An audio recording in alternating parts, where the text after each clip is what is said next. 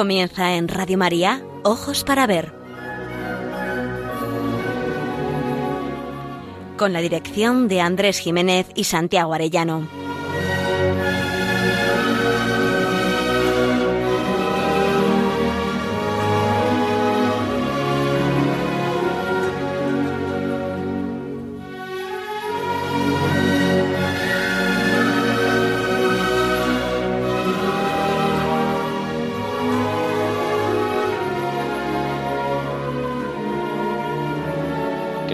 Amigos, muy buenos días. Les saludamos en esta nueva edición de Ojos para Ver que emitimos desde Pamplona para Radio María el primer y tercer martes de cada mes. Es un programa realizado, como bien saben, por Santiago Arellano y Andrés Jiménez y cuenta con el control técnico, la cálida voz y la ayuda moral de nuestro querido amigo Miguel Ángel Irigaray. Y nos dirigimos a todos ustedes con un deseo principal, aprender a mirar para aprender a vivir.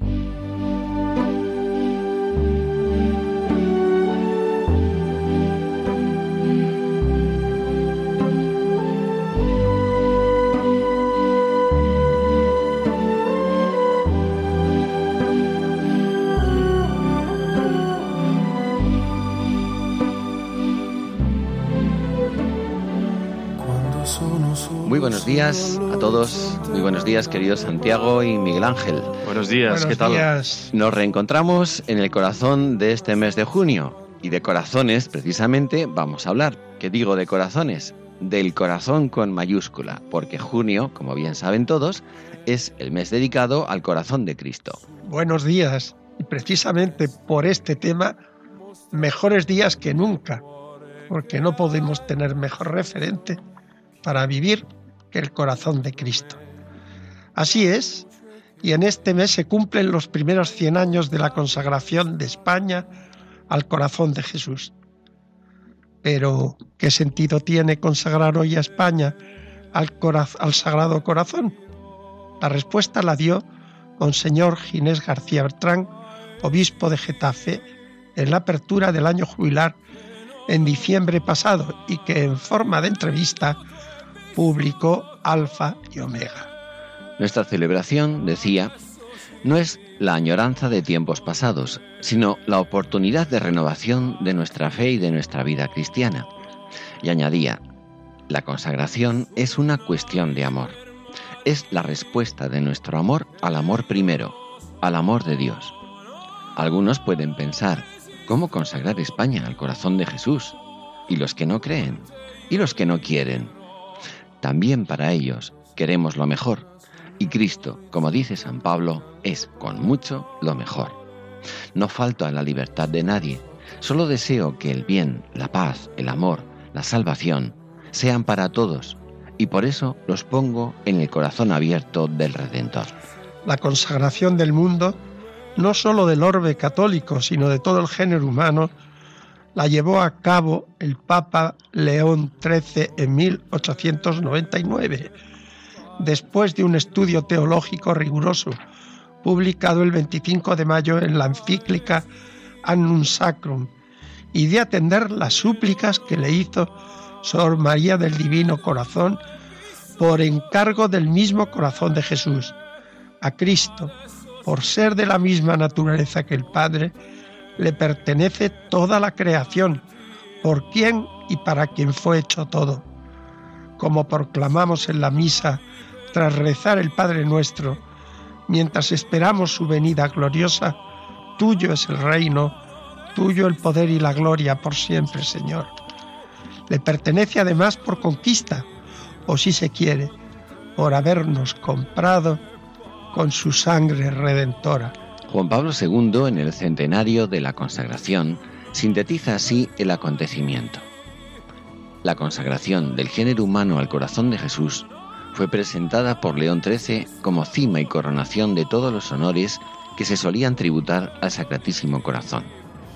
Y añade, la consagración, así entendida, se ha de poner en relación con la acción misionera de la Iglesia misma, porque responde al deseo del corazón de Jesús de, de propagar en el mundo, a través de los miembros de su cuerpo, su entrega total al reino y unir cada vez más a la Iglesia en su ofrenda al Padre y en su ser para los demás. Nos encontramos en medio de la apostasía generalizada perfectamente descrita en el número 675 del Catecismo de la Iglesia Católica. Bajo la forma de una impostura religiosa, se proporcionará a los hombres una solución aparente a sus problemas mediante el precio de la apostasía de la verdad. Y continúa el catecismo.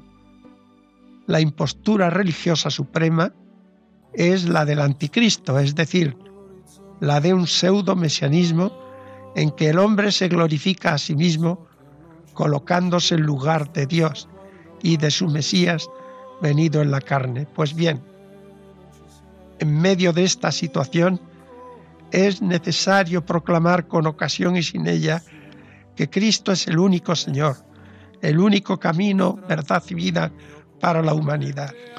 En el enfriamiento general de la caridad, característica de los tiempos modernos, el mismo Jesús ha querido manifestar que su esencia personal se simboliza en un corazón enamorado hasta el extremo de todos los seres humanos.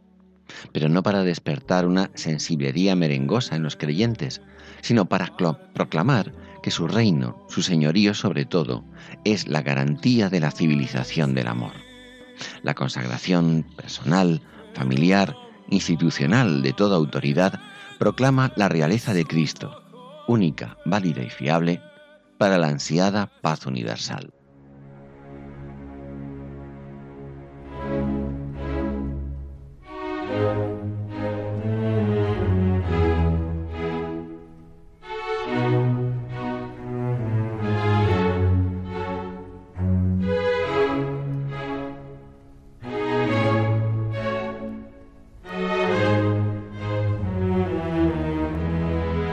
Para ver, el don de la belleza.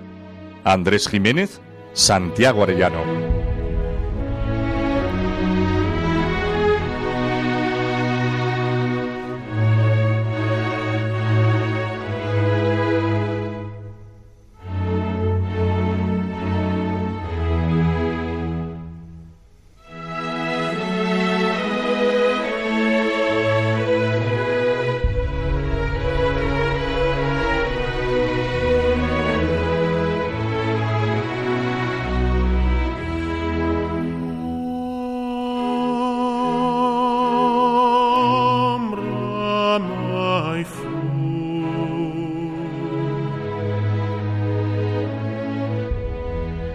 Adentrarnos en la devoción moderna al Sagrado Corazón de Jesús es asistir a una representación de una obra dramática en la que la acción de los hombres en la historia moderna y contemporánea pretende construir un mundo feliz de espaldas a Dios, sin contar para nada con el cielo, conduciéndolo a un curso de trágicas consecuencias con un destino aciago previsible.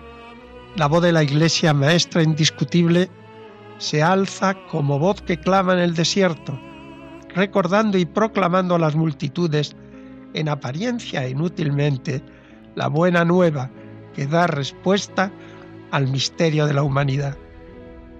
En medio de este proceso, realmente trágico si recordamos la historia, aparece del modo más imprevisible una intervención directa del cielo que muestra como remedio y antídoto el camino del amor y el camino de la misericordia. En medio de las tinieblas brilla una luz admirable de la mano del mismo Jesucristo, mostrándonos su corazón, y un siglo después, de la mano de María, su madre. Nuestras rebeldías constatan que Dios está presente en nuestra vida, que no permanece ajeno ni ha perdido el control de la historia de la humanidad.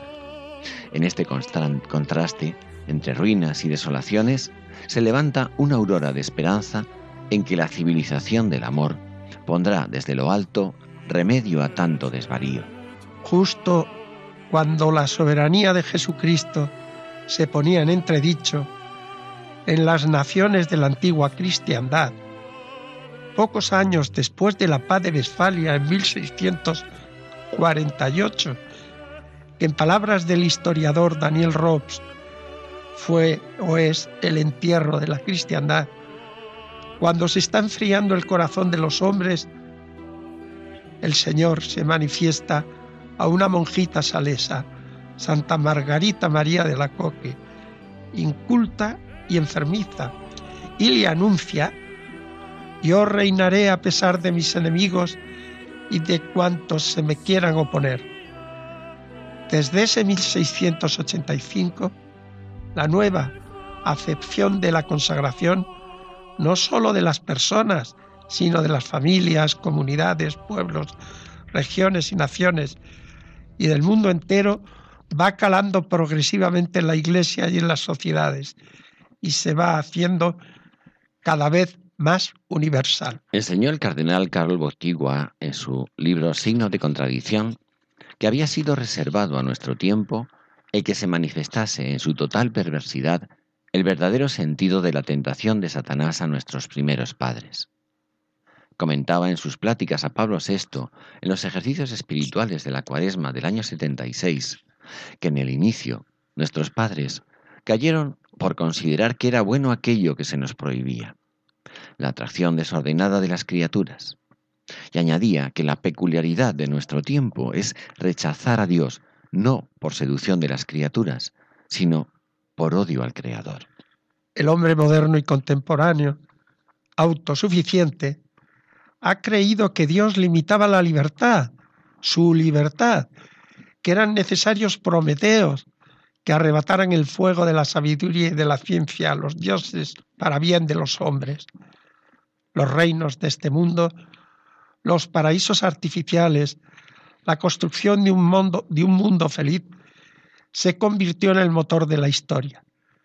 Desde la paz de Westfalia en 1648, las revoluciones europeas, americanas u orientales, hasta el final de la Segunda Guerra Mundial, confiaban en que el hombre conseguiría el dominio de todo sin necesidad de contar con el cielo.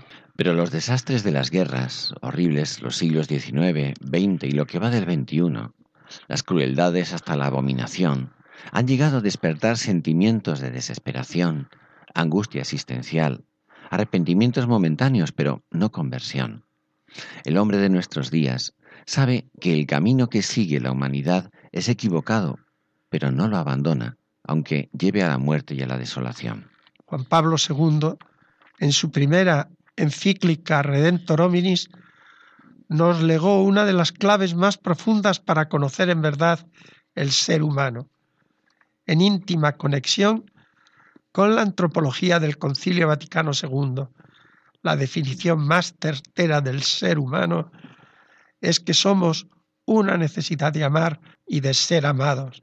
El hombre, decía San Juan Pablo II, no puede vivir sin amor. Él permanece para sí mismo un ser incomprensible, su vida está privada de sentido si no se le revela el amor, si no se encuentra con el amor, si no lo experimenta y lo hace propio, si no participa en él vivamente. Por esto, precisamente, Cristo Redentor revela plenamente el hombre al mismo hombre. Tal es, si se puede expresar así, la dimensión humana del misterio de la redención. En esta dimensión, el hombre vuelve a encontrar la grandeza, la dignidad y el valor propios de su humanidad. En el misterio de la redención, el hombre es confirmado y en cierto modo es nuevamente creado.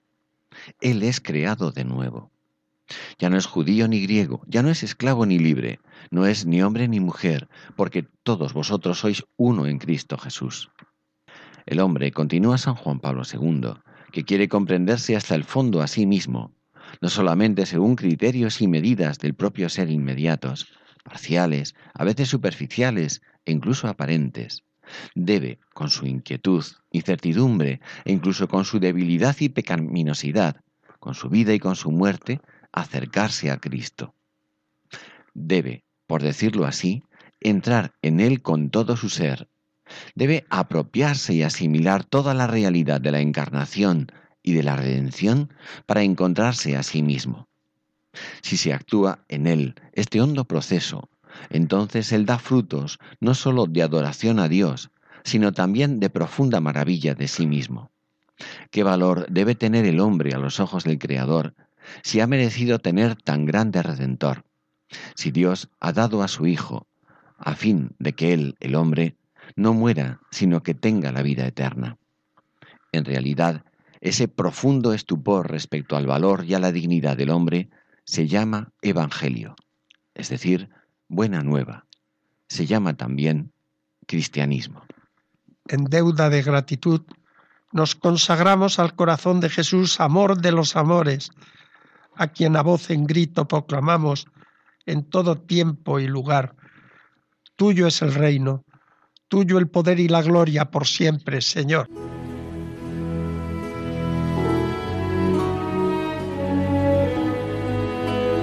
Aprender a mirar. Ojos para ver. Radio María.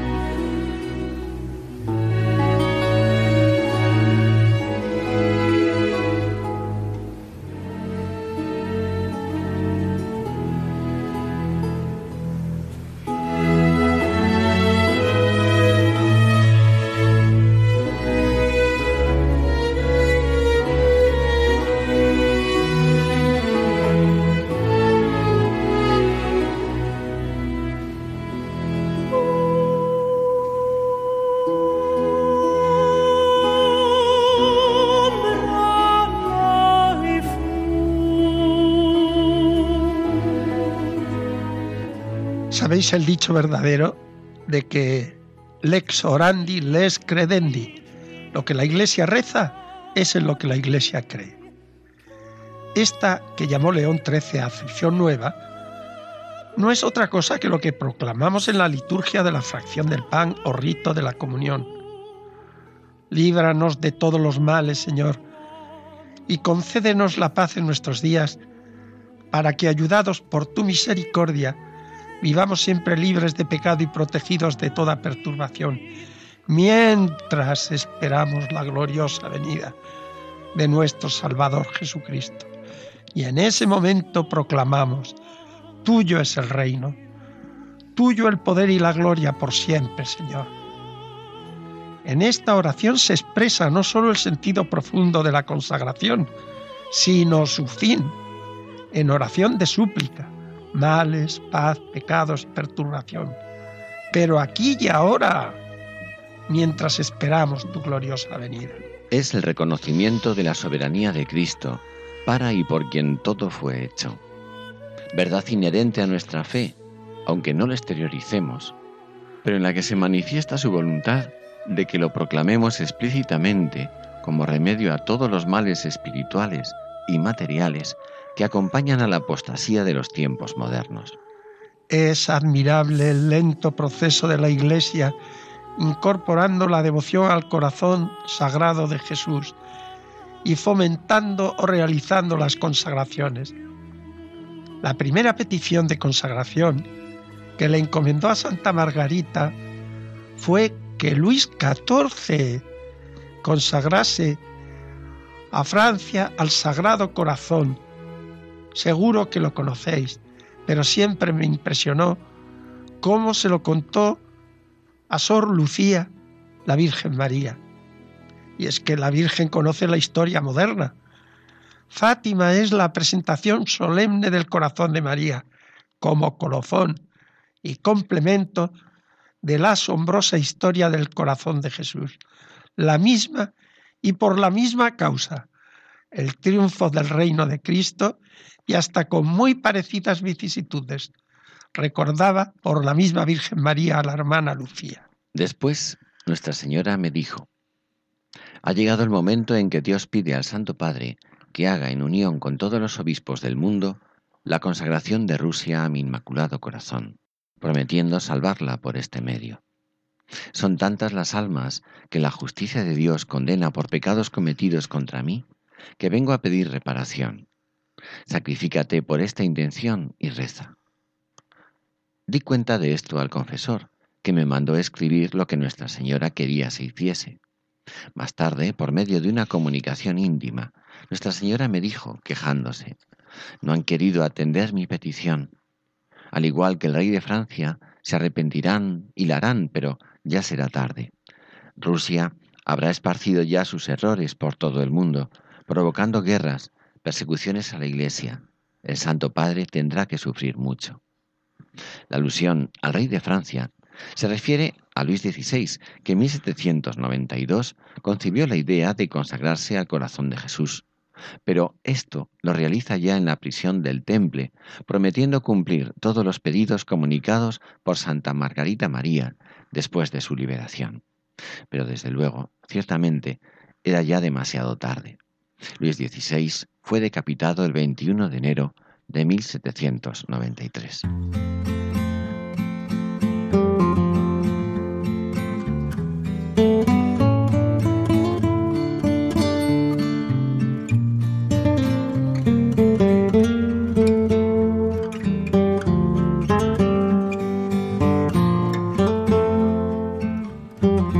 En ojos para ver, momento para la pintura.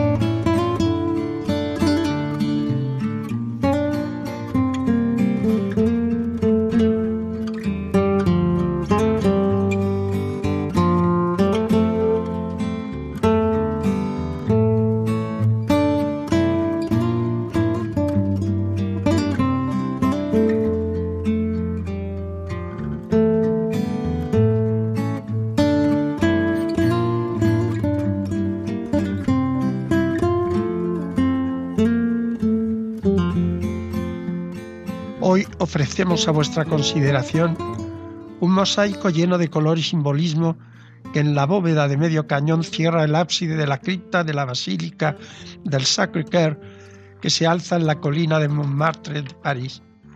Cristo, con los brazos abiertos, muestra su corazón radiante en apertura a todos los seres humanos, figura agigantada con su túnica resplandeciente que se muestra no como juez, sino como misericordia enamorada. Bajo su brazo derecho la Virgen de pie, con manto azul y túnica roja, abre las manos en actitud de súplica y agradecimiento y nos muestra a sí mismo su corazón maternal. Bajo el, brazo izquierdo, la imagen del arcángel San Miguel y en una franja inferior, en tamaños visiblemente más pequeños, aparece arrodillado León XIII, que le ofrece el mundo, y de pie o arrodillados también fieles que adoran al Señor. Diversos edificios civiles decoran el escenario en clara alusión de que su reinado no se cierra en el interior de las iglesias, sino en la vida social, familiar y política. Nos hemos acordado de este conocido monumento porque en este año se cumple el centenario de su consagración como basílica también. En 1919, la iglesia se consagra como basílica, lo que la convierte en lugar de peregrinaje, un santuario que atrae cada año a miles de peregrinos de toda Francia y el mundo entero. Pero la recordamos porque no deja de ser un suceso sorprendente sobre todo si recordamos el proceso revolucionario de Francia durante el siglo XIX y en el momento en que se decide su construcción. Sus orígenes datan de 1870. En aquel año Francia, en guerra con Alemania, no vivía su mejor momento, ya que parte de su territorio se había ocupado por el enemigo y además eran muy tensas las relaciones con el Vaticano. Es el año en que el Papa Pío IX pierde los estados pontificios, tiene lugar la unificación italiana y el pontífice queda de prisionero en el Vaticano. Entonces empiezan a achacar las desgracias del país más a un castigo de Dios que a una errónea política exterior, lo que se tradujo en la idea generalizada de que era necesario construir un templo para redimirse ante Dios y suplicar el perdón por las faltas cometidas. De este modo, en 1872, el cardenal Guibert aprueba la construcción de una iglesia y elige Montmartre como lugar más apropiado para ello. En 1873, la Asamblea Nacional aprueba el proyecto y con ello se da luz verde de forma definitiva a la construcción de la iglesia. Esta construcción se realizó con donativos obtenidos en colectas por toda Francia, figurando los nombres de los donantes, muchos de ellos modestos, inscritos en la piedra blanca de la basílica.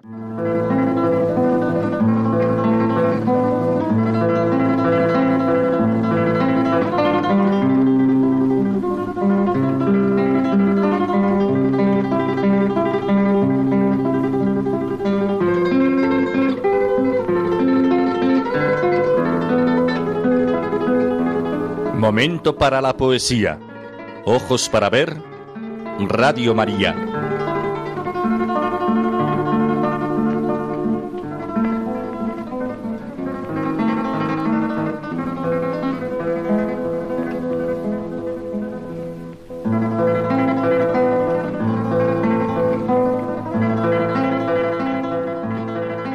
Oh rosas, fieles rosas de mi jardín en mayo, ya venís como siempre a reposar mi angustia con vuestro testimonio de que Dios no me olvida. Hubo un tiempo en que yo creí perdido todo, pero vuestra constancia no se enteró siquiera y seguisteis viniendo a acariciar mi frente y a decirme que el mundo seguía estando intacto.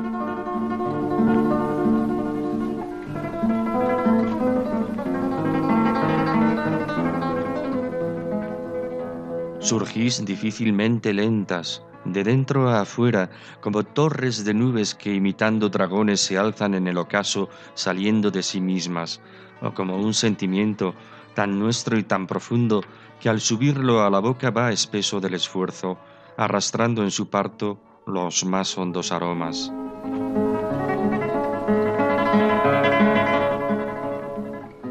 ¿Qué decís, qué decís, bocas de Dios infantes?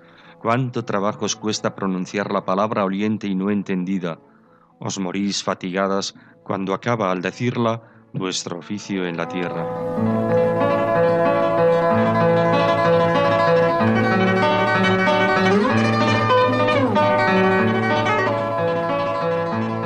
Vuestra belleza es eso, morir, pasar al vuelo. Vuestro aroma es la muerte, y por eso enloquece. Mas qué importa morir cuando se ha sido, y tanto. Yo os doy la eternidad que os quitaba el ser bellas. Os tengo en mi recuerdo lo mismo que un libro, evocándome mayos, muchachas y ciudades, al hallaros de pronto cuando paso las hojas. Voy contando mis años por relevos de rosas, de rosas repetidas, de eternidad de rosas que me animan, diciéndome que el Señor sigue en pie.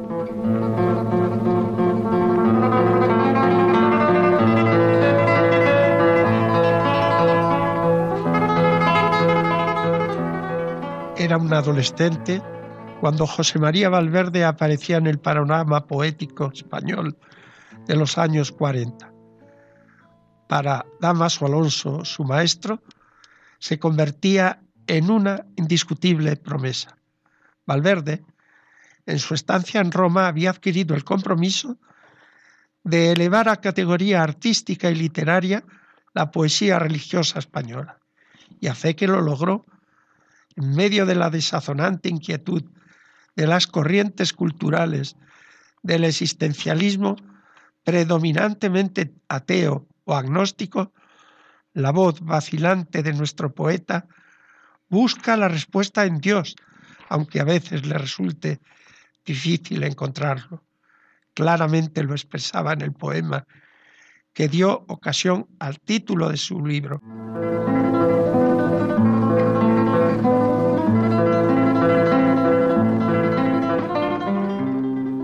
Pero no, tú me faltas, y te nombro por eso. Te persigo en el bosque detrás de cada tronco, te busco por el fondo de las aguas sin luz. Oh cosas, apartaos, dadme ya su presencia que tenéis escondida en vuestro oscuro seno. Marcado por tu hierro, vago por las llanuras abandonado, inútil como una oveja sola. Hombre de Dios me llamo, pero sin Dios estoy.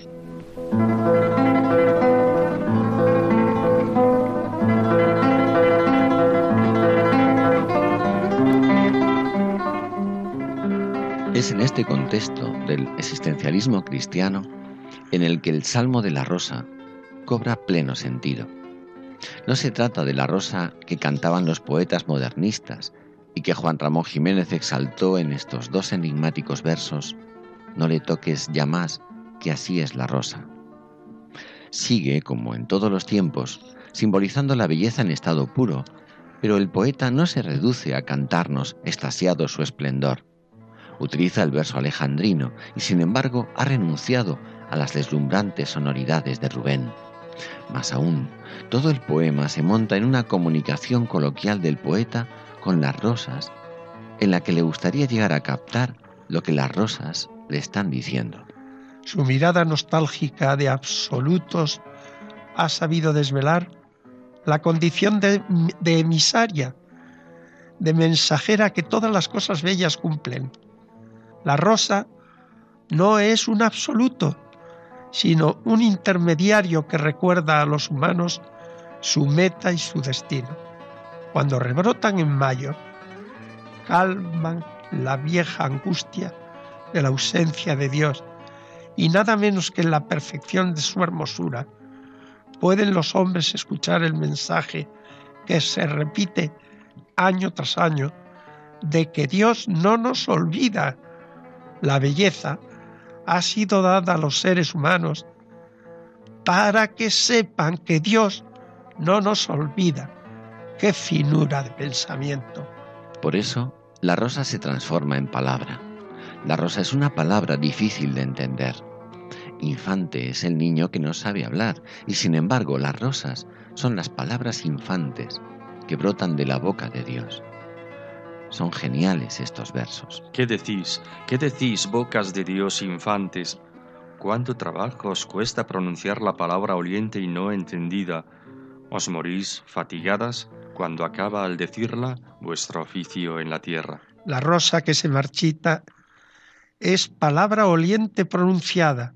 Su muerte, oficio cumplido en la tierra, consumación del encargo divino. Efímera es toda belleza.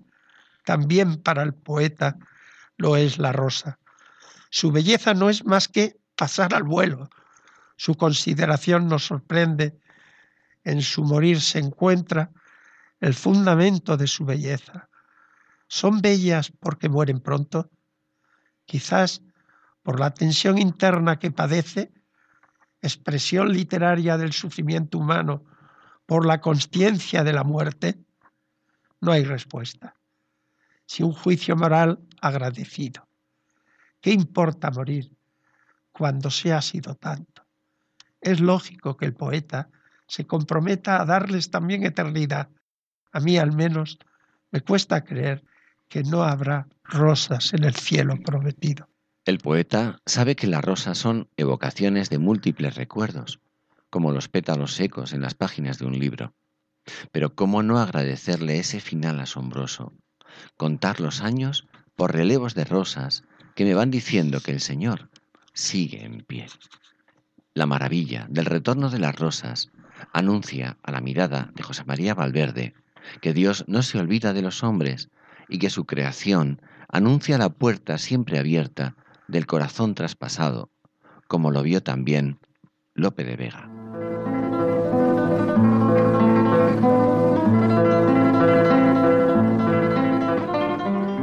Hoy, para rondar la puerta de vuestro santo costado, Señor, un alma ha llegado de amores de un muerto muerta. Asomad el corazón, Cristo, a esa dulce ventana, oiréis de mi voz humana una divina canción. Muerto estáis, por eso os pido el corazón descubierto, para perdonar despierto, para castigar dormido. Si decís que está velando cuando vos estáis durmiendo, ¿quién duda que estáis oyendo a quien os canta llorando? Y aunque él se duerma, Señor, el amor vive despierto, que no es el amor el muerto, vos sois el muerto de amor. Que si la lanza mi Dios el corazón pudo herir, no pudo el amor morir, que es tan vida como vos.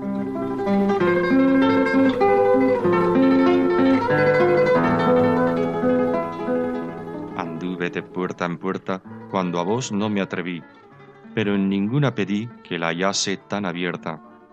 Pues como abierto os he visto, a Dios quise entrar por vos, que nadie se atreve a Dios sin poner delante a Cristo. Y aún éste lleno de heridas, porque sienta al Padre Eterno que os cuestan, Cordero tierno, tanta sangre en nuestras vidas.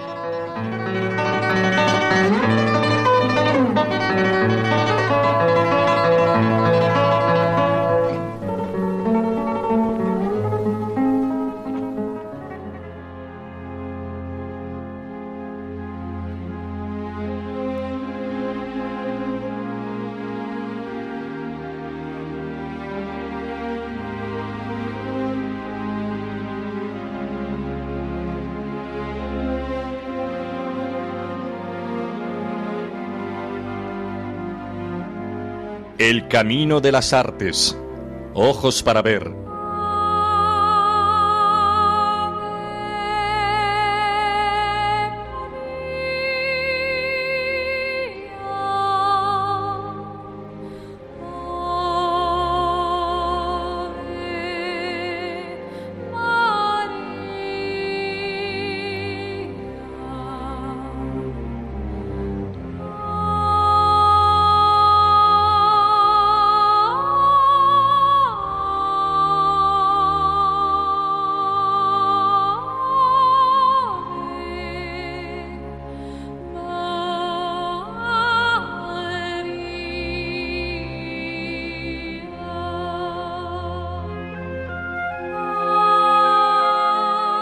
Pues hoy que el corazón de este programa es el mismo corazón de Cristo, les vamos a ofrecer una canción que seguramente todos conocen, una bellísima canción titulada Hay un corazón que emana, cuya letra y música es de Paloma Franconi, y la interpretación corre a cargo de la Fraternidad Seglar en el Corazón de Cristo.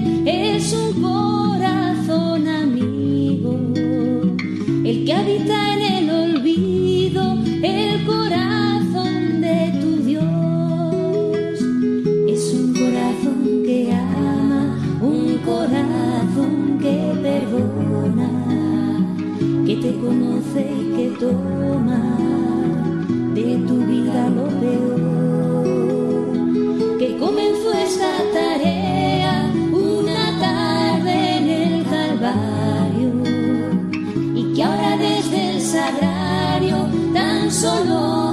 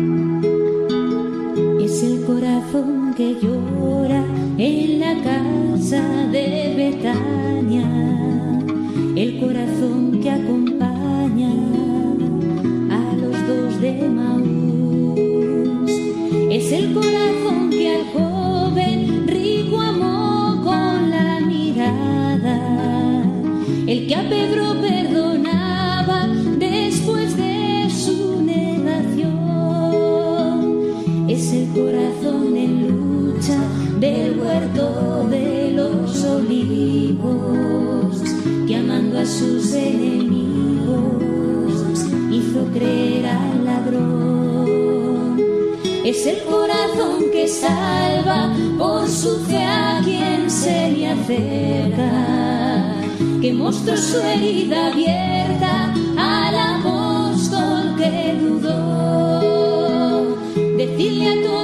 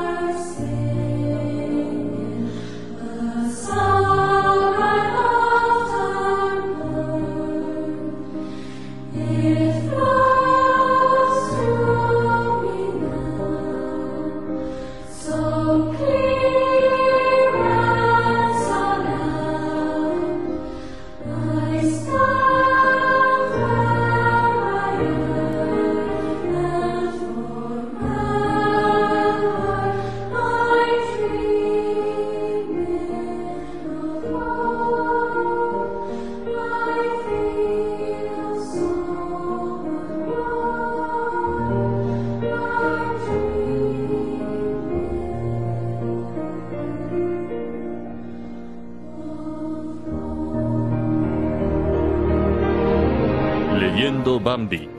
Ojos para ver. Radio María.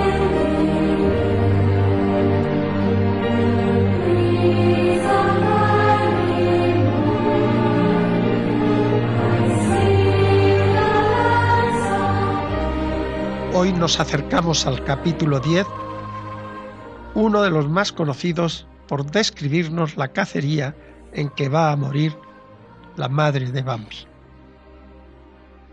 solo vamos a ofreceros unos momentos significativos de la vigorosa narración. La crueldad despiadada y el pánico generalizado se despierta entre los habitantes del bosque. El silencio que sigue a ese lacónico no pronunciado por la tía Ena nos evoca el sordo vacío que se produce en el alma ante la muerte incontestable de una persona querida. Sin duda, el hombre, señalado como el innominado él, nos conmueve por su insensible impiedad. Pero es más desalentador presentarla como una confirmación de la habitual teoría entonces y aún ahora de la lucha por la vida. A los ojos del narrador, toda la naturaleza es violenta y feroz. Se nos ha olvidado que la naturaleza en general quedó desordenada también tras el pecado original, que no solo el hombre perdió la armonía consigo mismo y con el entorno, que también la creación padece dolores de parto hasta que llegue la plenitud anunciada por los profetas hambre, impiedad y miseria por doquier, y hasta los buenos tiempos se olvidan, y lo que es peor, las buenas costumbres desaparecen. Tiempos de desolación y sufrimiento.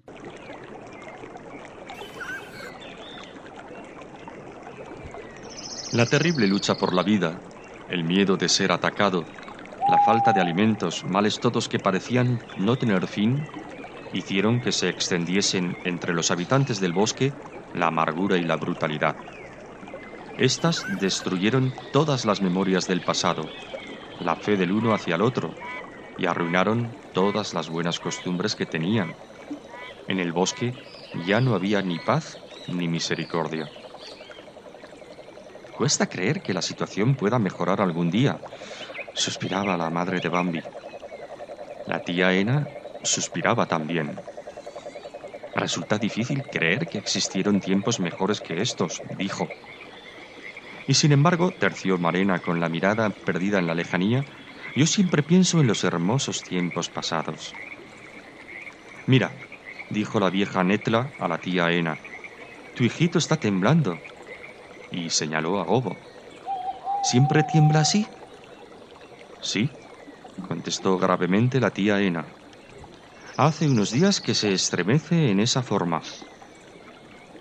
Pues bien, dijo Netla con su característica rudeza, yo me alegro de no tener más hijos ya. Si ese pequeño fuese mío, ya estaría preguntándome si lograría sobrevivir al invierno. Acababan de reconocer la proximidad de él. Una fuerte oleada de olor llegó hasta el olfato de los ciervos, que permanecieron en la misma inmovilidad, pues no podían hacer otra cosa. El olor les llenaba las narices y les entorpecía los sentidos, y hacía que el corazón se les paralizase de horror. ¿Qué sucede? preguntó Carus con impaciencia. Pero la liebre se volvió a mirar con ojos azorados, sin poder articular palabra. La pobre estaba llena de espanto. ¿Qué ganamos con preguntar? Dijo Roño con desaliento. La liebre trató de recobrar el resuello. Estamos rodeados, dijo por fin con voz apagada. No podemos escapar por ningún lado. Él está en todas partes. En ese preciso instante oyeron la voz de él. En número de 20 o 30. Ellos gritaron, ¡Jo, jo! ¡Ja, ja! Y sus voces resonaban en el aire como los vientos y las tormentas. Golpeaban los troncos de los árboles como si fuesen tambores. El ruido resultante era una verdadera tortura, un horror indescriptible. Luego se oyó el ruido característico de los matorrales con sus crujidos y chasquidos. Eran ellos que se abrían paso. El ruido de las ramas al romperse era cada vez más claro. Era él que se acercaba. Era él que se acercaba al corazón mismo de la espesura. De pronto se oyeron unos gorgoritos aflautados, emitidos en forma entrecortada y acompañados por el fuerte batir de unas alas que se remontaban. Era un faisán que levantaba vuelo y había estado a punto de sucumbir bajo el pie de él. Los ciervos oyeron cómo el batir de alas se hacía menos audible a medida que el ave se elevaba. Entonces se produjo un estampido fuerte como el trueno. Luego, el silencio. Enseguida, el ruido sordo de un cuerpo al dar contra el suelo. Ha muerto, dijo temblando la madre de Bambi. Un faisán pasó veloz. Venía del lugar donde el peligro era mayor. El pobre estaba fuera de sí de tan aterrorizado. No tratéis de volar, gritó a los otros. No voléis. Hay que correr. Se trata de no perder la cabeza, nada de volar. A correr, a correr. Y siguió repitiendo las mismas palabras como si quisiese darse coraje por ese medio. Pero en realidad ya ni se daba cuenta de lo que decía. ¡Jo, jo! ¡Ja, ja! Venía el grito de muerte, ahora aparentemente desde muy cerca. ¡A no perder la cabeza!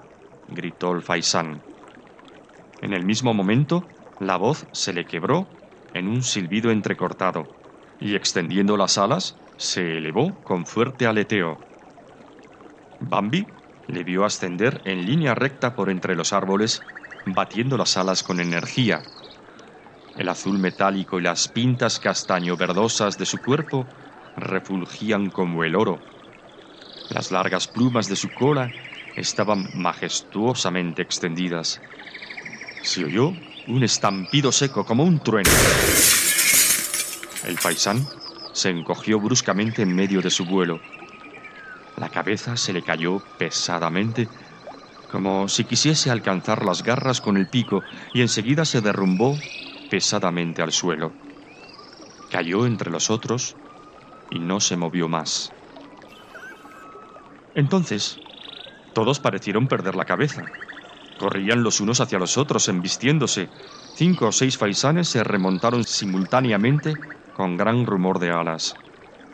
¡No voléis! gritaron los demás y echaron a correr. El trueno volvió a dejarse oír cinco o seis veces más.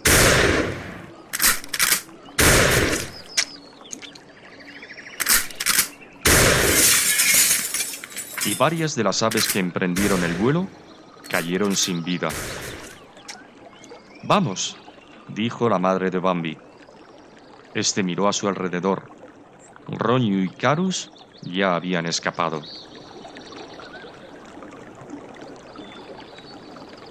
Y entonces Bambi preguntó con desaliento, Tía Ena, ¿has visto a mi madre? No, contestó ella con voz muy dulce. Bambi no volvió nunca más a ver a su madre.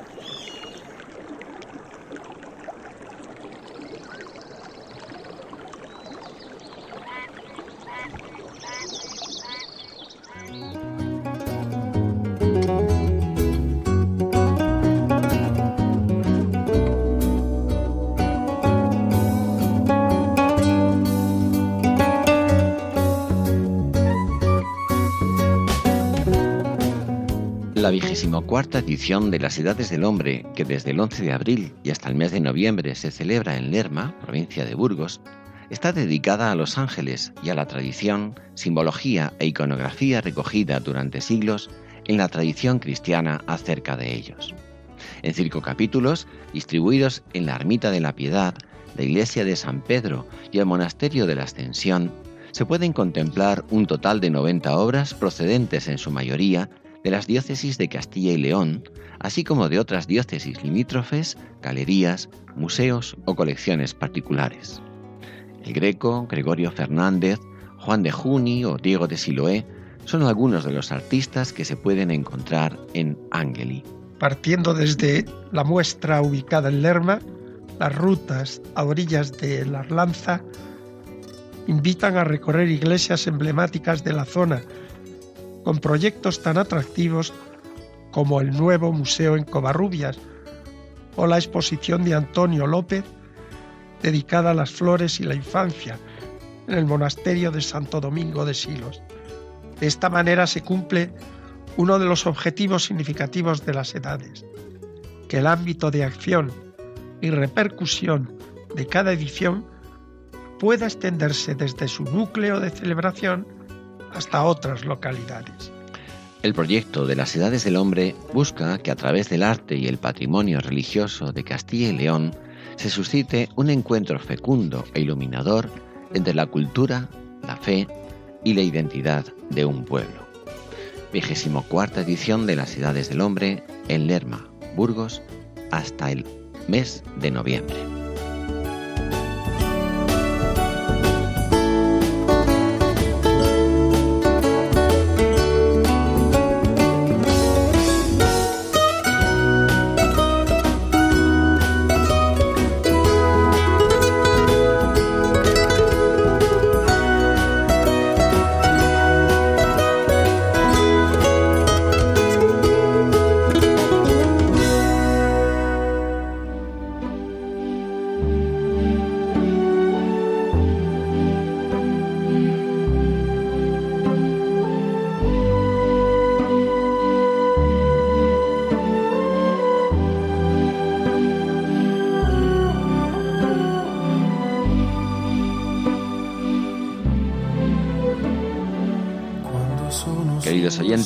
Nos despedimos de todos ustedes. Les recordamos que el 30 de junio en Getafe, en el Cerro de los Ángeles, será la celebración del centenario de la consagración de España al corazón de Cristo. Nos citamos allí, ¿les parece bien? Les emplazamos de todo corazón, así lo esperamos. Y esperamos también que el programa haya sido de su agrado. Queridos amigos, muy buenas tardes y que tengan un hermoso día.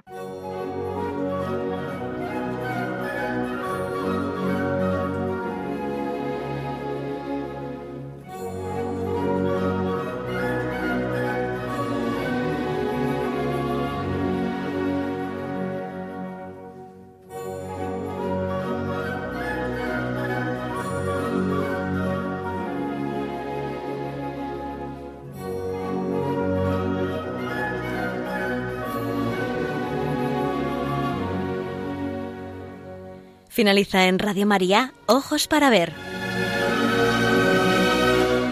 Un programa dirigido por Andrés Jiménez y Santiago Arellano.